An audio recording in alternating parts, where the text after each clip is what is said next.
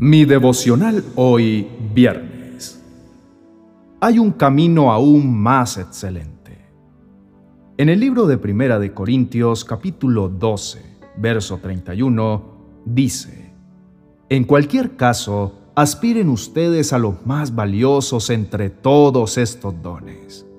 Pero me queda por mostrarles un camino que es mucho mejor.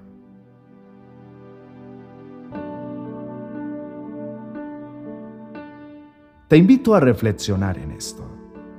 No es un secreto para todos que estamos en tiempos difíciles y peligrosos, donde la prioridad es aprender a discernir más allá de un don, de la inteligencia, la fuerza o las capacidades que tengamos para hacer algo, tiempos donde las prioridades en el reino de Dios deben cambiar. Porque nuestra mayor meta y a donde debe ir dirigida nuestra mirada como hijos de Dios, debe ser a manifestar el fruto del Espíritu. Por eso, muy claramente el apóstol Pablo te hace una recomendación. Y sí, claro, son muy importantes los dones y los talentos, y en todo momento debes procurar tenerlos y mejorarlos. Pero no debes perder nunca de vista que hay un camino mucho mejor y más excelente. Ese camino es el amor, porque el amor es el que cubre multitud de faltas, donde Dios mismo es amor y es donde debes estar cimentado dando fruto del Espíritu Santo en cada área de tu vida. Hoy debes saber que fuiste escogido para dar mucho fruto y de esa manera el Padre que está en los cielos sea glorificado por ese fruto bueno y abundante que des. Por eso, en este día te invito a que anheles los dones que Dios, que Él te puede suministrar, e intenta usar todas esas capacidades y destrezas de las que te ha dotado para el bien de los otros.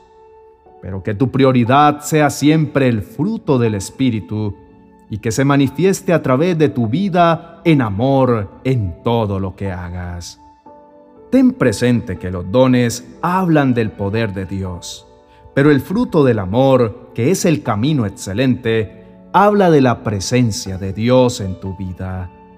Los dones hablan de lo que Dios hace, pero el fruto del amor dice y revela lo que Dios es. Los dones son un regalo de Dios para ti, pero el fruto de tu amor es el regalo tuyo para Dios. Los dones no necesitan un carácter transformado para que se manifiesten a través de lo que haces en tu diario vivir.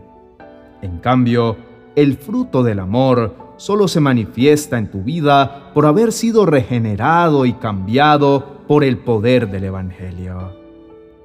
Oremos.